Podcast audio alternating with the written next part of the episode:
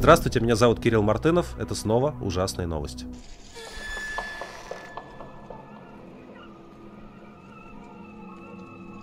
По-моему, самой обсуждаемой новостью этой недели стала история, трагическая история э, субмарины компании Ocean Gate, которая отправилась э, исследовать на дно Атлантического океана останки Титаника.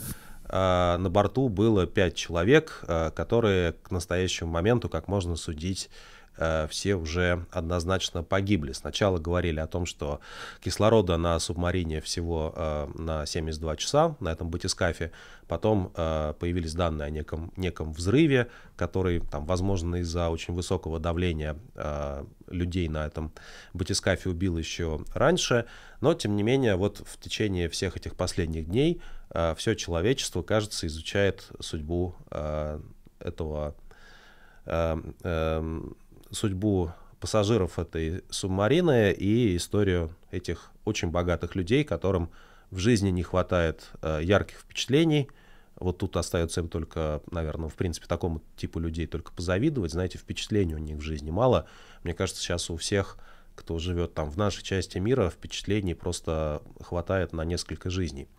Э, к несчастью, можно было бы обойтись и меньшим количеством впечатлений. Так вот, богатые люди решили поплавать на экстремальной глубине, э, что-то в районе там 4 с чем-то километров, для того, чтобы оставить яркие впечатления о своей жизни. Вот практически побывали на Титанике и погибли они. Среди них, собственно говоря, очень, э, четыре очень богатых бизнесмена и, и один молодой человек, который был приемным сыном от одного из этих бизнесменов. И сам основатель компании Ocean Gate – Э, который, в общем, все это придумал и, как говорят, э, спорил с экспертами о том, что эти туры очень безопасны и все окей, как бы не надо останавливать технологический прогресс, он тоже погиб. В каком ключе это люди комментируют в социальных сетях? Это тоже, наверное, что-то говорит э, нам о состоянии человечества, простите за пафос. Ну, часть людей просто с интересом следит вот за, ну, знаете как, украинское контрнаступление уже некоторым надоело обсуждать э, экспертам из социальных сетей, да, я в кавычках, конечно, беру слово эксперт. Теперь все эти люди переквалифицировались в эксперты по глубоководным погружениям и спасательным операциям на экстремальной глубине. И они с такой же убедительностью говорят о том, как вот все это должно было происходить, где кто ошибся, как правильно было плыть, ну и так далее. Uh, ну, понятно, такое вот такая свойство современных медиа, так работает человеческий мозг, ему все время нужно какое-то разнообразие, наверное. А люди вслед за своим любопытством а, готовы, в общем, рассуждать о любых вещах, в которых они а, не особенно разбираются. А другая часть людей, тут еще более примечательная ситуация, они, в принципе, говорят, что так этим миллиардерам и надо. То есть достаточно много людей просто заявило о том, что вот эти э, зажравшиеся буржуи, которым, у которых в жизни все было, кроме глубоководного погружения на Титаник, наконец-то доигрались, и очень здорово, что они там все умерли, какое счастье. Но тут как бы вообще странная такая вещь, да, то есть э, я вот не до конца понимаю, откуда в целом берется так, такого рода риторика и жестокость, ну, наверное, кроме того, что там новости и жизнь реальная нам постоянно про э, э, военные преступления говорят, но откуда берется в принципе идея, что если человек тебе не нравится, то ты должен пожелать ему смерти. Ну, слушайте, ну так было в каменном веке. Так, наверное, было еще веке в 16 тоже, да, как бы если более новые времена брать. Но сейчас-то чего? Ну не нравится тебе человек? Ну напиши про него гадость э, в Твиттере. А, зачем желать ему смерти? Ну то есть откуда эти такие вудуистические э, обряды мне непонятно. Неясно, зачем у людей столько словесной агрессии. Но я в целом, надо сказать, я начал говорить про Ocean Gate не потому, что я считаю, что это самая главная тема этой недели. Она вот таким пузырем как бы стала э, медийным, да, и при этом, при этом, как многие справедливо отмечают, Э, на самом деле, даже если не брать э, войну против Украины, самое там, большое кровавое преступление, которое на наших глазах происходит, в мире и так э, достаточно ужас, ужасов. Вот если даже говорить исключительно про, ну давайте так это назовем, катастрофах на водах. Вот просто спросим себя, что конкретно плохого, страшного с людьми случилось за последнюю неделю – когда они погибли где-то на воде, когда случилась какая-то трагедия. И вы можете легко это загуглить, посмотреть, в том числе на сайте «Новой газеты Европа».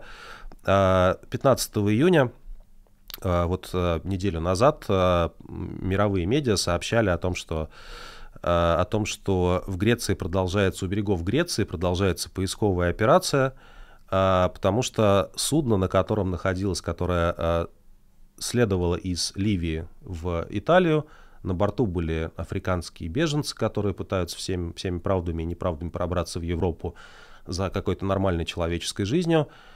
А, это довольно регулярный вообще процесс, когда такие нелегальные перевозки по Средиземному морю перевозят э, людей, которые пытаются прорваться в Евросоюз. Так вот, на этом судне было примерно 800 человек, судно затонуло, и э, в течение вот этой недели было известно, что э, найдено почти 100 э, тел погибших, и сотни людей числятся, числятся пропавшими без, без вести, а спасены всего 104 человека. Но я думаю, что вы, скорее всего, про эту историю не слышали, э, потому что, опять же, это, это вопрос о том, как работают медиа в целом. Да? Мы концентрируемся на каких-то ярких сюжетах из жизни знаменитостей, вот эти миллиардеры поперлись на «Титаник», а что вот эти 800 человек э, из Африки, да, что они там делали на этом корабле, и как они затонули, и насколько страшной была их смерть, э, нам, в общем, до этого дела нет. Вот мы живем с вами в мире, видите, где новости приходят вот таким неравномерным э, образом. Если вы знаете, что с этим делать, э, напишите об этом в комментариях. А я только хочу добавить, что да, что ну вот можно себе представить, как выглядела смерть в этом батискафе в Ocean Gate, да, то есть как бы огромное давление, полная тьма, ну, если он взорвался, правда, то смерть, я думаю, практически мгновенно э, наступила, просто людей разорвало и, и все, да. Еще можно было себе представить, что они там делали, пока они сидели там несколько суток, когда кислород кончался.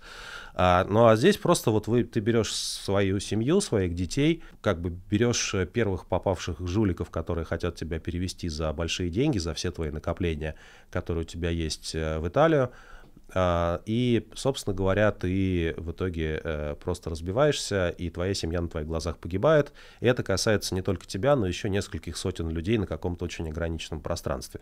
И я как-то не берусь, знаете, ответить на вопрос, э, какая здесь смерть страшнее и какая смерть заслуживает нашего внимания больше, потому что, судя по всему, эти вещи просто нельзя измерить, понимаете? Нельзя сказать, что одна смерть э, как бы более легкая, чем другая, и менее медийная, чем другая. Ну вот по факту медийности во втором случае не хватает, но давайте, наверное, с этим, с этим что-то будем делать. Потому что, наверное, логика новой газеты Европа и логика, мне кажется, всех э, медиа, которые стараются работать э, правдиво, заключается как раз в том, что э, нет разницы между мигрантами и миллиардерами. Даже если про миллиардеров нам все еще интереснее читать эти ужасные новости.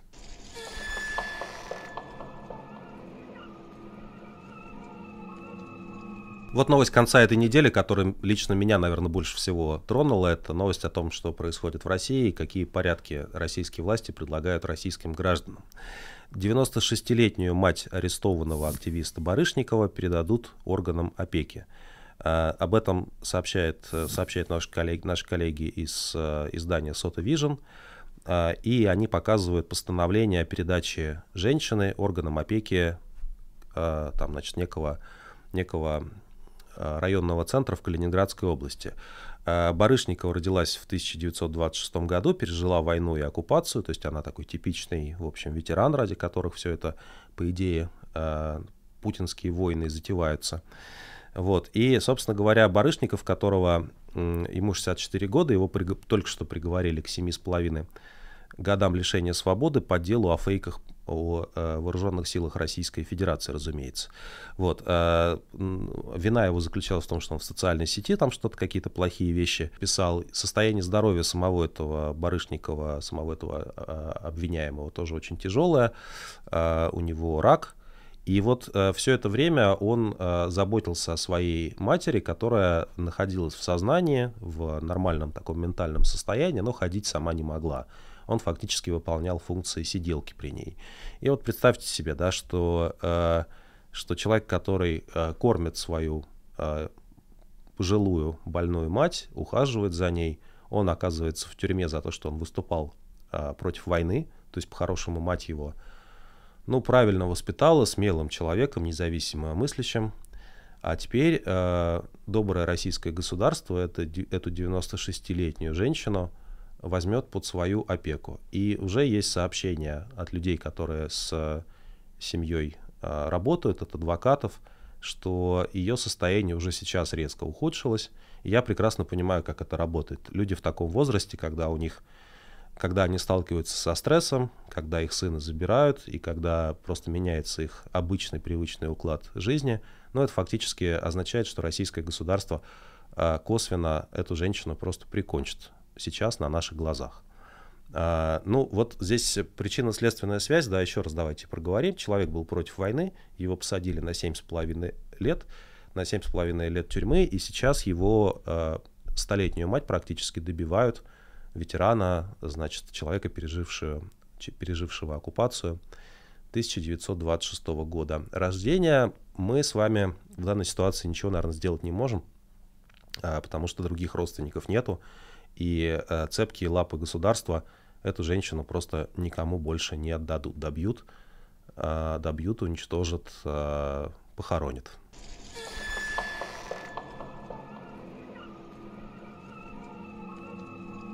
Ну, в этом смысле вы, вы знаете, да, что мы с вами догадываемся, что российское государство любит мучить не только э, пожилых людей, но и детей. Э, мы много говорили в последние месяцы про детей, похищенных из Украины, с оккупированных территорий.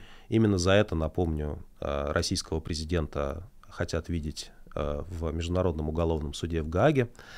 Вот, но достается по-другому, но все же тоже достается и российским детям. У нас на сайте «Новой газеты Европа» вышла дата исследования Дарьи Талановой, замечательной молодой журналистки, которая подсчитала, как много так называемых военно-патриотических мероприятий прошло за, последние, э, за последний год в российских школах и в российских детских садах даже. Вот. И речь идет о том, что здесь, в принципе, 200 тысяч военно-патриотических мероприятий. То есть, понимаете, вот просто люди больше ничем не занимаются, кроме как, а, значит, вот что такое мероприятие. Сейчас тут есть у нас специальный дата-анализ. Значит, итак, детей заставляли писать письма на фронт, то есть людям, которые вторглись в другую страну, да, и там убивают людей и сами тоже гибнут, этим людям надо еще написать письмо на фронт, и в этом задача российского школьника сейчас. И вот 200 тысяч таких мероприятий прошло за последнее время. Собирали гумпомощь, ну там носочки, знаете, этим нашим мальчишкам. Э, праздновали аннексию Крыма, прекрасный добрый праздник, э, тоже как бы какие времена, такие праздники. Э, слушали лекции о подвигах российских солдат, мастерили талисманы для военных, беседовали с участниками так называемого СВО, открывали парты героя, это все вот особенно крипово выглядит, ну и так далее, да, то есть там и концерты Z-музыки есть, и маскировочные сети можно плести. Замечательный, короче говоря, набор. Вот у меня в этом контексте, вы посмотрите, как эта дата исследования сделана, да, то есть это берется, берется вся информация о всех военно-патриотических мероприятиях, которые были там, опубликованы на каких-то страницах российских школ. И смотрится, из чего весь этот контекст состоит. Прекрасная, по-моему, работа нашей коллеги. У меня в этом контексте вопрос, э, прошу прощения, философский.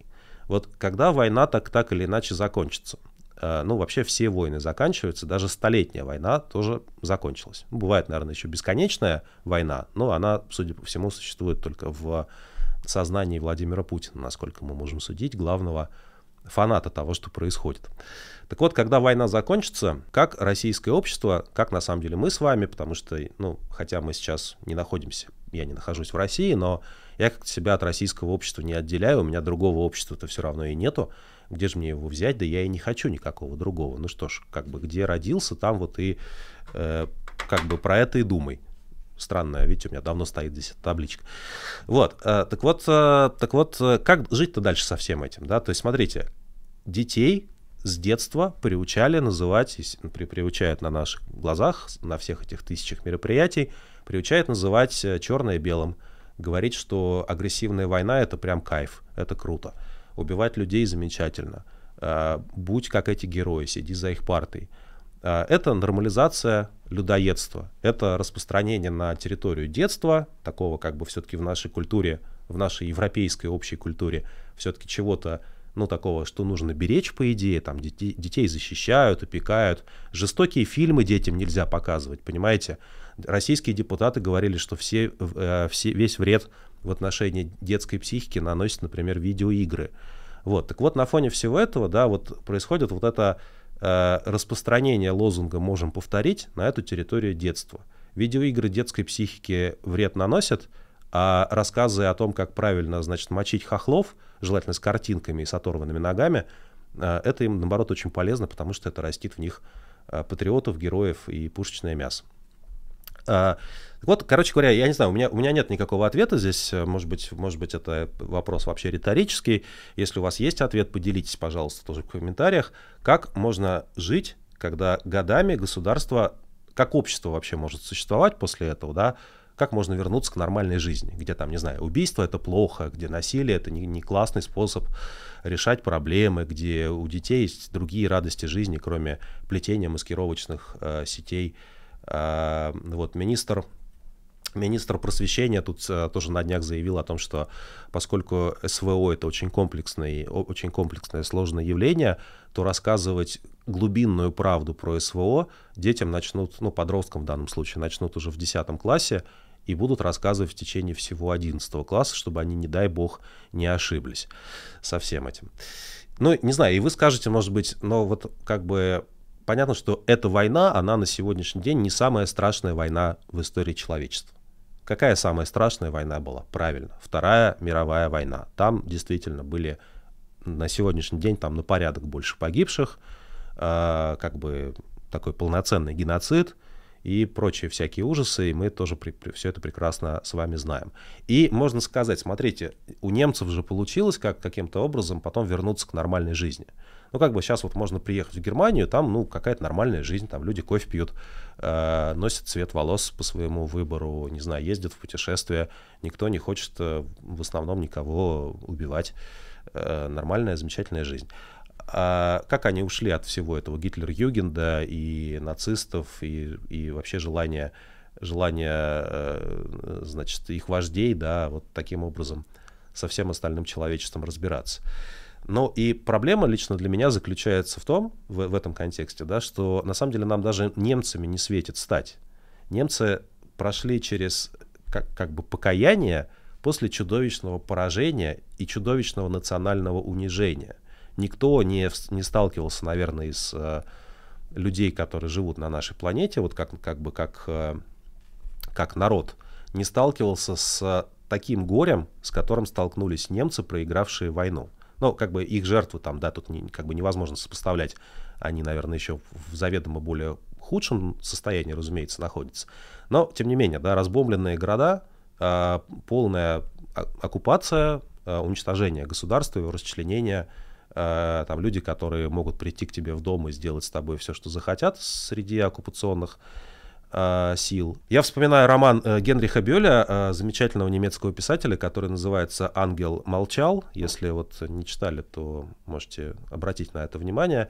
Этот роман был э, написан еще в 50-е годы 20 века, а опубликовать его Бёль э, решил только в 90-е годы, потому что он посвящен, собственно говоря, то, как немец видит э, руины своей страны э, через несколько недель после, после поражения – да, Германии во Второй мировой, с какими людьми он встречается, чем эти люди занимаются, о чем они думают, какое у них будущее. Но как бы это было такое тотальное полное падение, после которого произошло перерождение, какое-то покаяние и новая Германия, которая построена на других принципах. А, мы даже в этом смысле слова не сможем так как бы глубоко упасть, да, для того, чтобы потом в итоге все-таки подняться. И какое будущее в этом смысле слова есть у России, я не очень понимаю. Вот если у вас есть какие-то все-таки идеи по этому поводу, напишите.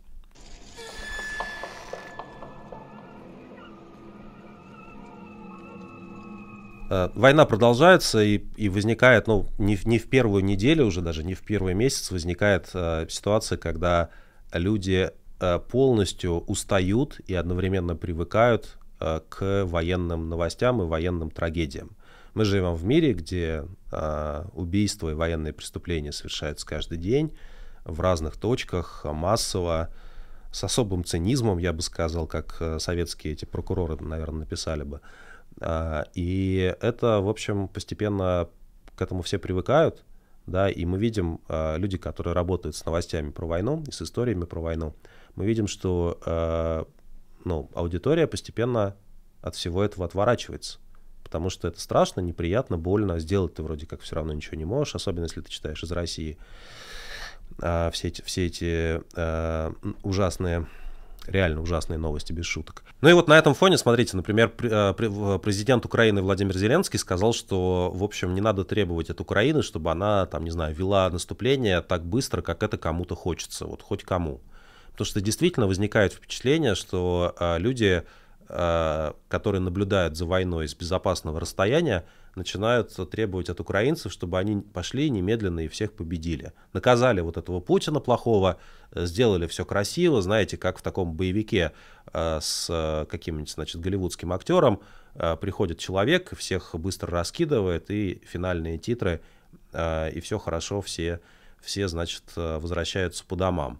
Вот. И это звучит уже практически открытым текстом со стороны, я бы сказал, разных групп э, в разных странах. Мы вам все дали, э, леопарды у вас, танки у вас, э, значит, идите и давайте заканчивайте войну, побеждайте. Как это? Давай, побеждай. Вот, примерно таким образом говорят э, украинцам. И вы знаете, эта позиция эта позиция, э, наверное, тоже связана с тем, как люди в контексте современного медиаландшафта понимают разного рода явления, но в частности вот войну. Ну, то есть война это такой, такой что-то среднее между видеоигрой, а, значит, и вот таким веселым тредом в Твиттере, когда, значит, все-таки те, кто нам более симпатичны, кто находится на правой стороне, они должны э, в каком-то в какой-то серии этого сериала все-таки взять и героически и быстро победить.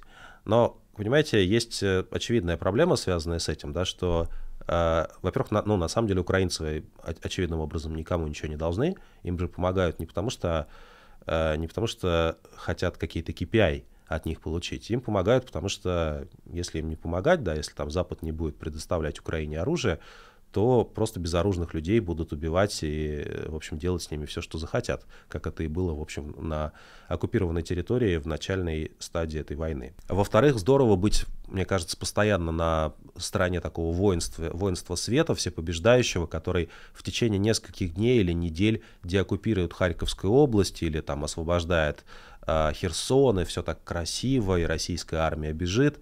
Но вот российская армия, мы видим, она хорошо окопалась, она положила реально много мин, и э, как, как бы никакого ощущения, что должно случиться э, какое-то чудо, да, и там война быстро и эффективно закончится победой э, обороняющейся стороны, э, сейчас никаких вот таких, мне кажется, серьезных ожиданий ни у кого из серьезных, из нормальных экспертов нет. Но люди все равно хотят какого-то простого решения. И при этом еще устают от войны и вздыхают и говорят, как-то все это растянулось.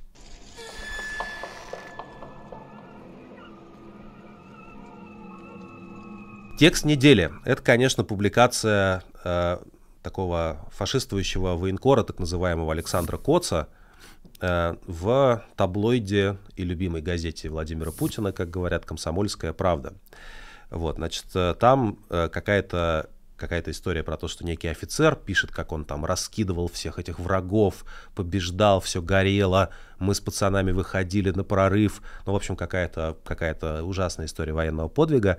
Вот. Но самое главное, текст недели, конечно, не это. Вот, а эта переписка — это ответ некого айтишника, которому, такого воображаемого айтишника, которому этот офицер вроде как обращается.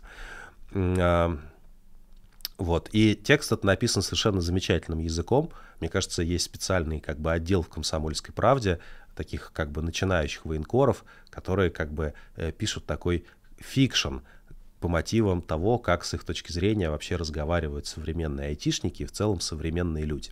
Ну вот айтишник пишет, да, обращаясь к этому офицер, героическому офицеру. «Привет, Витя. Спасибо тебе за то, что ты сделал для всех и конкретно для меня. Я никогда тебя не забуду. Твоя история тронула меня до глубины души. Я обязательно расскажу ее сыну. Я айтишник, мне 35. С началом СВО я, как и многие мои коллеги, уехал, испугался.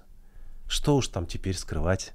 Придерживался либеральных взглядов, не понял, да и не нашелся тот человек, который бы просветил. А я всю жизнь кнопки на клавиатуре давлю. И ютубы смотрю. Ну, вам-то, возможно, кого-то напоминает. А, вот. Ну и дальше он описывает, что, в общем, очень некомфортно, некомфортно было жить в Европе, за все нужно было платить, а в России, вы знаете, все бесплатно для сравнения. А, вот, русофобия еще очень большая за пределами России тоже, то есть как бы вот только, только в России и есть где развернуться русскому человеку. И вот это мое любимое место. И тут, пишет айтишник, и тут встретился мне серб Любомир, такой былинный персонаж, понимаете, вот был Илья Муромец, Добрын Никитич и Серп Любомир, который сказал, вы, Женя, не имеете права проиграть эту битву. Ни за что, иначе вас разорвут, как Югославию. Вот. Вот тут у меня кукуха, пишет айтишник, на место и встала. Вернулся в Россию, чему очень рад, и никуда уже с родины не собираюсь. Буду растить сына, все это ему передам. И родину не подведу теперь, поверь. Низкий поклон тебе, Витя. Вот типичное письмо айтишник, я так и, в принципе, представляю. Вообще люди так и в чате общаются, вы знаете, они, они пишут вот такие письма друг другу. У меня постоянно, у меня просто вся корреспонденция состоит вот из такого рода стилизованной под, под э, соцреализм переписки. Э, если вы хотите написать какое-нибудь письмо айтишнику, то тоже можете это сделать, например, в комментариях на странице «Новой газеты Европы» на нашем ютубе.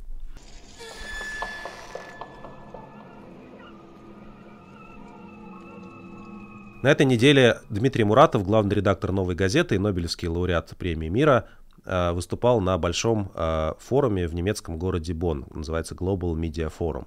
Он там произнес достаточно яркую речь, мне кажется, ее, на, нее многие обратили внимание, и содержательно она, в общем, вызывает разного рода эмоции у людей – но, в частности, среди прочего, он рассказал, напомнил о том, как российское телевидение совершенно в повседневном режиме нормализует идею ядерной войны. А, кто-то подсчитал, и Муратов ссылается на эти данные, что только за последние две недели на российском телевидении 200 раз сказали, что нужно по какой-нибудь э, цели шандарахнуть маленькой такой бомбочкой, а может и не маленькой уже, но лучше всего тактическим ядерным оружием. По российскому телевидению за последние Две недели 200 раз сказали о том, что возможно и как нужно применять ядерное оружие. 200 раз за две недели. Это уже похоже на рекламу собачьего корма. Нажмет Владимир Путин кнопку или не нажмет? Никто из нас не знает. Да, мне попался кусок эфира Соловьева, где э, он таким, знаете, совершенно человеком, совершенно вот смертельно уставший Соловьев говорит, э, ну тогда мы и по Румынии тоже ядерным оружием ударим. Значит, не будет Румынии. Значит, по Румынии должен быть нанесен удар тактическим ядерным оружием. То есть мне кажется, что он просто играет в такую, в такую знаете, э, э, игру геогессер, только с ядерным оружием. Вот где ты сейчас находишься, как бы где ты хочешь сейчас находиться. Вот Соловьев вспомнил, что есть такая страна Румыния, и по ней тоже предложил ударить ядерным оружием за какие-то воображаемые преступления против Соловьева и прочую а, так называемую русофобию. Но почитайте речь Муратова, о чем он говорил. Там есть, например, он, мне кажется, впервые а, раскрыл историю о том, что он лично просил руководство Международного Красного Креста оказать помощь а, Алексею Навальному, вмешаться в ситуацию, когда а, когда Навальный раз за разом оказывался в тюремном карцере, и когда, в общем, действительно врачи и адвокаты говорили, что уже речь идет о борьбе за его жизнь, и э, э, Красный Крест передал обратно тезис о том, что, вы знаете, это вообще не в наших полномочиях, и вообще, э, вообще мы сейчас заняты проблемой э, беженцев в Сирии, ну, то есть чем-то тоже, в общем, вполне достойным и важным.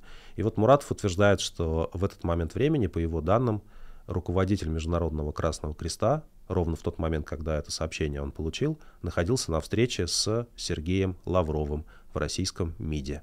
На такого рода встрече, говорит Муратов, у Красного Креста время находится, а вот на э, реальную помощь российским политзекам можно не рассчитывать. Ну, как бы это история про то, да, как э, некоторые международные организации с большим прошлым и с большим наследием, как они себя в нынешней ситуации ведут и как просто найти для них некоторые компромиссы, если люди вроде Лаврова представляют для них, ну, я бы сказал, некий партнерский интерес. Ну и, собственно говоря, речь Муратова обсуждается в контексте, э, в контексте акции украинских журналистов, которые в ходе выступления э, Дмитрия Андреевича э, включили на своих телефонах запись звука сирены которая включается в Украине во время воздушной тревоги. Так.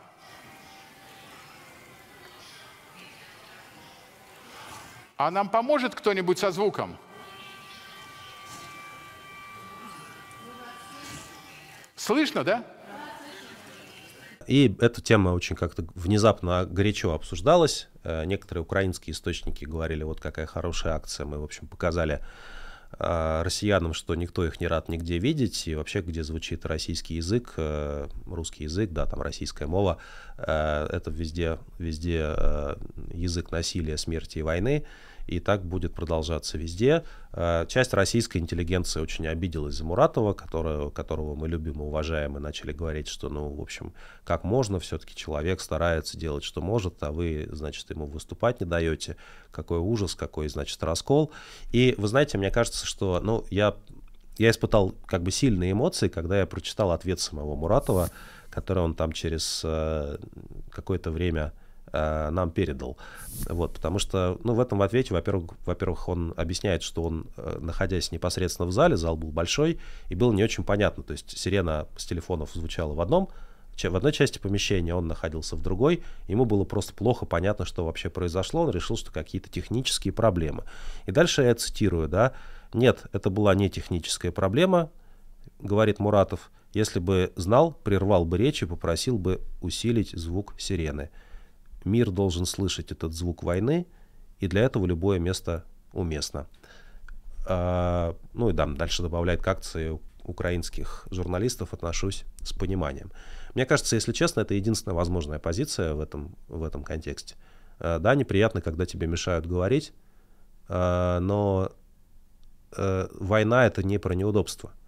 Это не про то, что тебе хочется на красивом форуме в хорошем костюме и галстуке толкать какие-то умные э, слова. Это про то, что каждый день гибнут, гибнут люди. И если для того, чтобы привлечь к, внимание к этой проблеме, нужны, нужно включать звук сирены э, во время выступлений, то надо делать это как можно громче. Э, добавить мне больше нечего. Мне кажется, это те слова, которые нужно было сказать, в этой ситуации.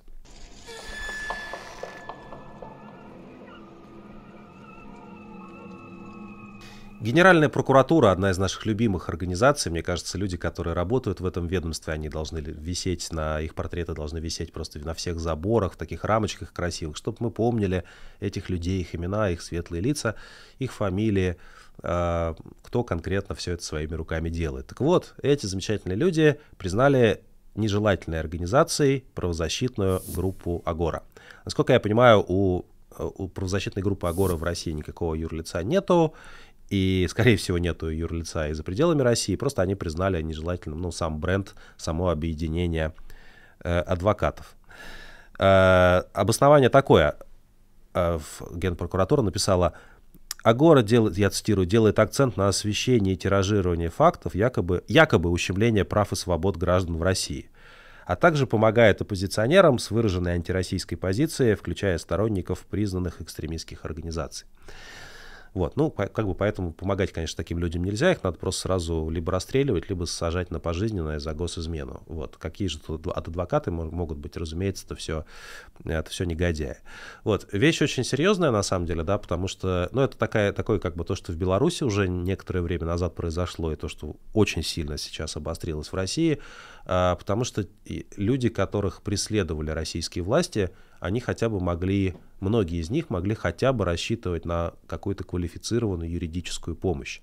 Сейчас в случае с э, наиболее известной группой адвокатов, которые на таких правозащитных делах специализировались и которые действительно многим помогли, и, не знаю, наверное, могу сказать, что и мои интересы тоже Агора представляет, как, значит, оштрафованного иноагента. А, вот теперь, значит, э, э, этим людям легально работать нельзя будет, что это на практике значит неизвестно, потому что неизвестно, что, что именно признали нежелательной, но, видимо, кого-то будут сейчас преследовать и наказывать среди адвокатов. Нечего тут защищать врагов э, народа. Э, этим самым людям, которые сидят за, значит, за фейки про российскую армию, им э, будут какие-нибудь адвокаты, знаете, представлены от государства, которые будут прыгать так высоко, как э, скажет товарищ следователь или товарищ прокурор, и э, палки, камни, точнее, да, в колеса вставлять российскому правосудию не будут. Не будут мешать, понимаете, вопросов задавать, там, экспертизы требовать, назначать. Короче, не будут нормально работать адвокатами. Э, это вообще мне напоминает замечательную историю про то, как складывался канон э, советской еще правоохранительной системы, э, потому что как, как бы в социалистической судебной и следственной системе считается, что вот смотрите, в буржуазной судебной системе есть защита и обвинение. Потом они состязаются в суде, и суд, например, суд присяжных, а, как вот в, в США и как в Великобритании, выносит некое решение, виновен человек или нет. А у нас не так. У нас была социалистическая система правосудия еще с середины 20 века. Вот. Следователь, прокурор, адвокат и судья по делу, плюс все эксперты, они вместе должны были объединиться во имя поиска объективной социалистической истины по делу. Вот сейчас тоже к этому все идет. Нечего тут прения устраивать, еще какую-то адвокатуру придумали. Ну и, собственно говоря, в прошлой, на прошлой неделе мы говорили про, э, про активиста Анатолия Березикова, которого, э, судя по всему, убили э, в Ростове полицейские. Э, по некоторым данным, возможно, запытали электрошокером. Запытали его все за то же, за то, что он не был в восторге от войны. Э, вот, так вот, э, эта история, она и так, в общем, без того, ну, радикальная и там трагическая предельно, да, и страшная, но она получила еще неожиданное продолжение, потому что Следственный комитет теперь возбудил уголовное дело по статье доведения до самоубийства. А, вот. Но вы, наверное, думаете, что теперь полицейских накажут, да, привлекут их к ответственности, мол, нефиг пытать людей было. Вот. Об этом пишут, кстати, э, наши друзья из первого отдела со ссылкой на постановление Следственного комитета. Так вот, параллельно с возбуждением этого уголовного дела э, некие люди в форме пришли к обыскам, с обысками к адвокатам Э, Березикова Ирине Гак, к адвокату Ирине Гак и общественной защитнице Татьяне Спорышевой. Вот. Э, ей сообщили, что ее, цитирую, проверяют на призывы к экстремизму. Вот, значит, э, и формально все это происходило по, в рамках дела по о гибели активиста. То есть фактически все сейчас идет к тому, что, да, где находится адвокат сейчас неизвестно, Э, да, то есть, ну, как бы, что, что, что происходит в режиме реального времени, мы не фиксируем, к сожалению, поскольку все это очень закрыто в замечательном городе Ростове-на-Дону, закрытое такое дело. А, так вот, как бы, судя по всему, все идет к тому, что Следственный комитет будет готовиться к, там, к тому, чтобы адвоката и общественную защитницу обвинить в том, что это они довели до самоубийства активиста Березикова. Это, возможно, они внушили этому человеку ложную идею о том, что нужно, не знаю, подавать в суд, оспаривать решения правоохранительных органов, вообще как-то бороться за свои права. И вот он умер, понимаете? Но вот пока у нас нет официального подтверждения этих э, данных, но у нас есть э, возбужденное уголовное дело и параллельно проходящие обыски у людей, которые с, с самим активистом, с его гибелью, ну вот таким образом были связаны, которые пытались его защитить. Э, кажется, мы делаем некоторый следующий шаг в истории про то, как работают российские правоохранительные органы. Не уверен, не скажу сходу, были ли в сталинские времена подобные сценарии, сюжеты, когда юриста, который э, как бы представлял интерес как, как какого-то обвиняемого, чтобы его обвиняли в том, что э, тот под пытками умер, потому что слишком верил в закон.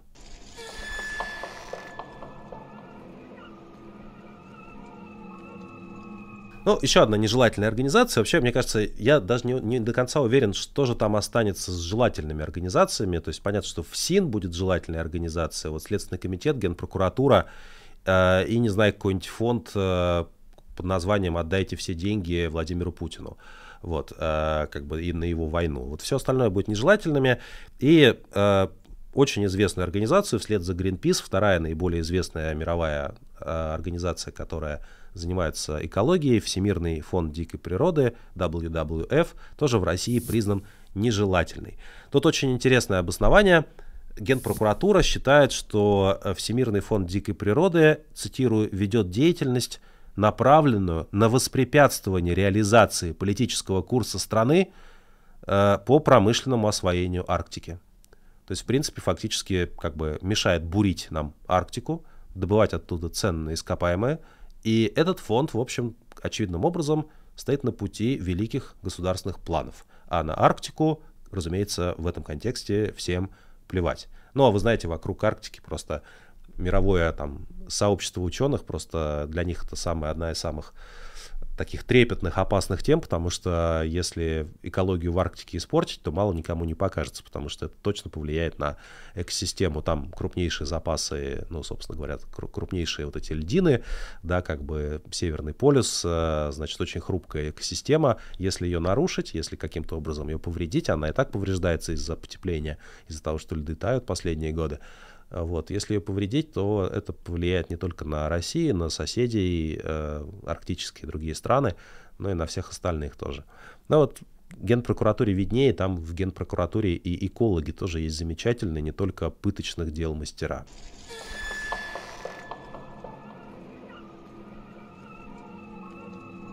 Кстати, по поводу нежелательности, да, сейчас вот на рассмотрение Госдумы, я думаю, лежит более эффективный закон, который, э, законопроект пока, который э, предполагает, что если вы работаете в России на некую неправительственную организацию зарубежную, которая не зарегистрировалась в Минюсте, то вас можно посадить это очень, это такой шорт-трек, понимаете, потому что как бы э, объявлять каждую следующую организацию, их много, там сотни, тысячи, объявлять их всех нежелательными, это тяжело. А здесь можно будет просто хватать конкретных людей и говорить, работал на, не знаю, на фонд дикой природы, значит, будешь сидеть. Или там работал на какой-нибудь э, независимой медиа, тоже, в принципе, можешь присесть. И это э, замечательно, этот закон замечательный тем, что напрягаться совершенно не надо, просто вся деятельность криминализована, можно отдельных там несколько десяток или сотен людей наказать, и всем будет страшно. Очень удобный закон, я думаю, что российские э, депутаты, если их можно так назвать, они скоро и этот закон тоже примут.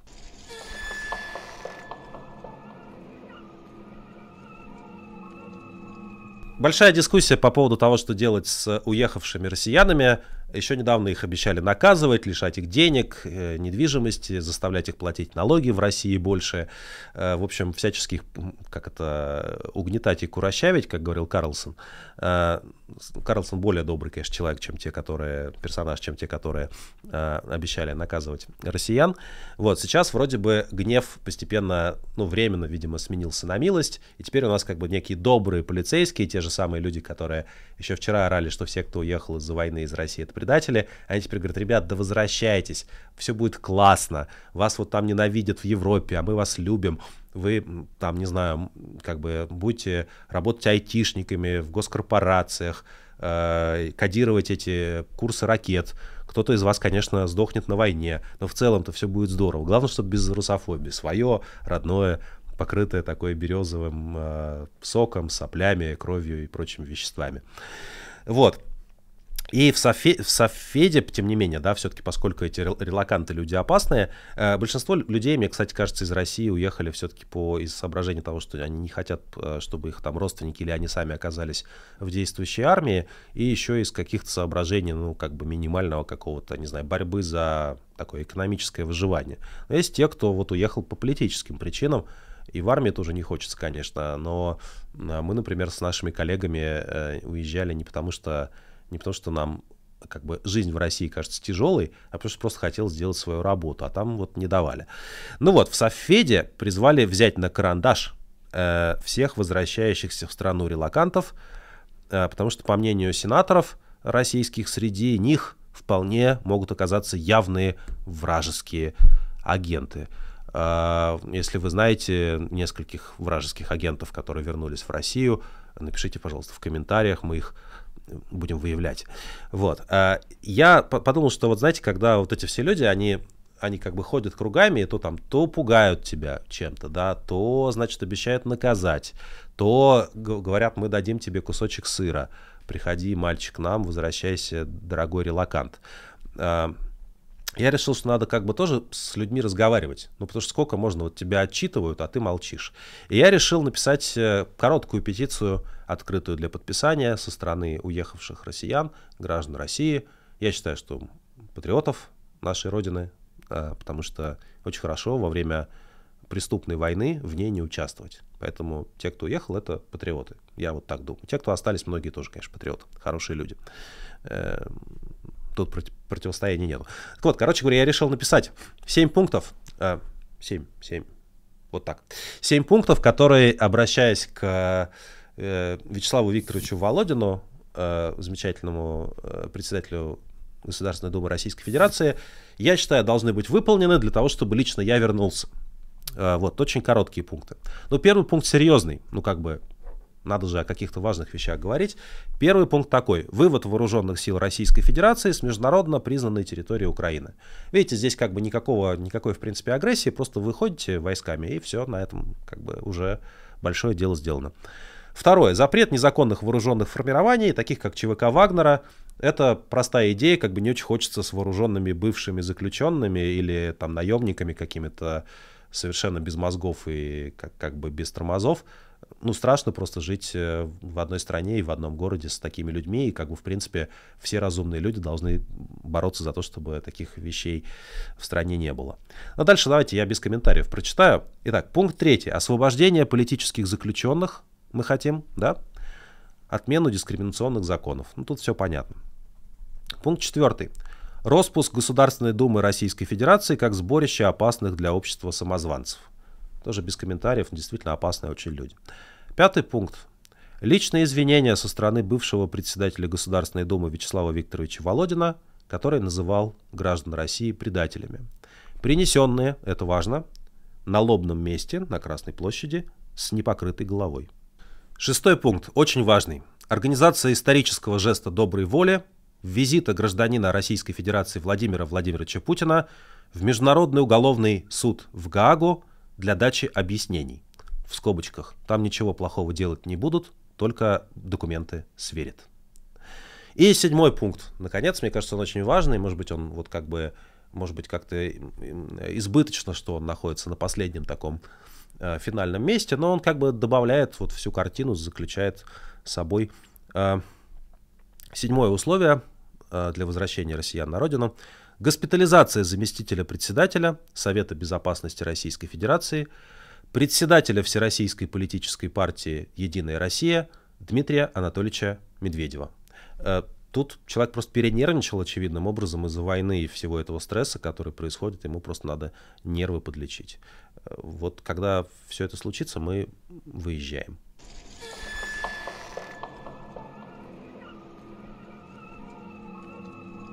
Наша традиционная рубрика «Новости науки и образования». Как вы понимаете, с каждой недели они становятся все более восхитительными. А, в России открыли первую за пределами Китая лабораторию по изучению идей Си Цзиньпина, лидера китайской коммунистической партии. А, именно лабораторию это важно. Э, происходит это на базе Института Китая и Современной Азии, Российской Академии Наук, все очень серьезно. Э, сообщает об этом китайское информационное агентство Синьхуа. Вот. Э, и обоснование, смотрите, такое. Нам необходимо знать и очень хорошо анализировать идеи Си Цзиньпина, прям в лаборатории, знаете, там в пробирочке. Потому что Китай сегодня наш главный стратегический партнер, главный экономический партнер. Э, поэтому нашему правительству необходимо хорошо понимать, в чем заключается идейная основа развития сегодняшнего Китая – заявил директор э, вот этого самого, вот этой структуры в Институте Китая и Современной Азии Кирилл Бабаев. Ну, как бы, вот как вы думаете, будет ли открыт, открыта симметричная лаборатория по изучению великих идей Владимира Путина? Мне от чего-то кажется, что нет. Может быть, может быть, на эту роль, кстати, как раз Дмитрий Анатольевич Медведев может претендовать. Будет открыта такая маленькая, э, ну, как бы вспомогательная лаборатория по идею, по, по изучению телеграм-канала Дмитрия Анатольевича Медведева и его великих мыслей, которые он там распространяет в Китае, на китайском языке. Мне кажется, что там есть чему поучиться, в принципе, всему мировому сообществу. Но, честно говоря, вряд ли. Вот. И многие спрашивают, многие спрашивают в комментариях, в социальных медиа, а какая будет вообще, насколько это перспективная работа? Вот какую карьеру можно сделать? Представьте себе, вы изучаете идеи Си Цзиньпина. Сидите в лаборатории, в халате, опыты ставите. Ну, я шучу, я знаю, что бывают лаборатории не только вот как бы такие, э, естественно, научные, но все равно смешно звучит. Вот. Итак, вопрос такой. какая э, зарплата будет у лаборанта в лаборатории по изучению э, идей Си Цзиньпина? Я, честно, у вас может быть другое мнение по этому поводу, но я, честно говоря, думаю, что зарплата такая стартовая, знаете, как это базовый паек будет заключаться, конечно, в миске риса и кошки жене. Но, может быть, у вас другая точка зрения на этот счет, и лаборантам в лаборатории Си Цзиньпина будут платить иначе.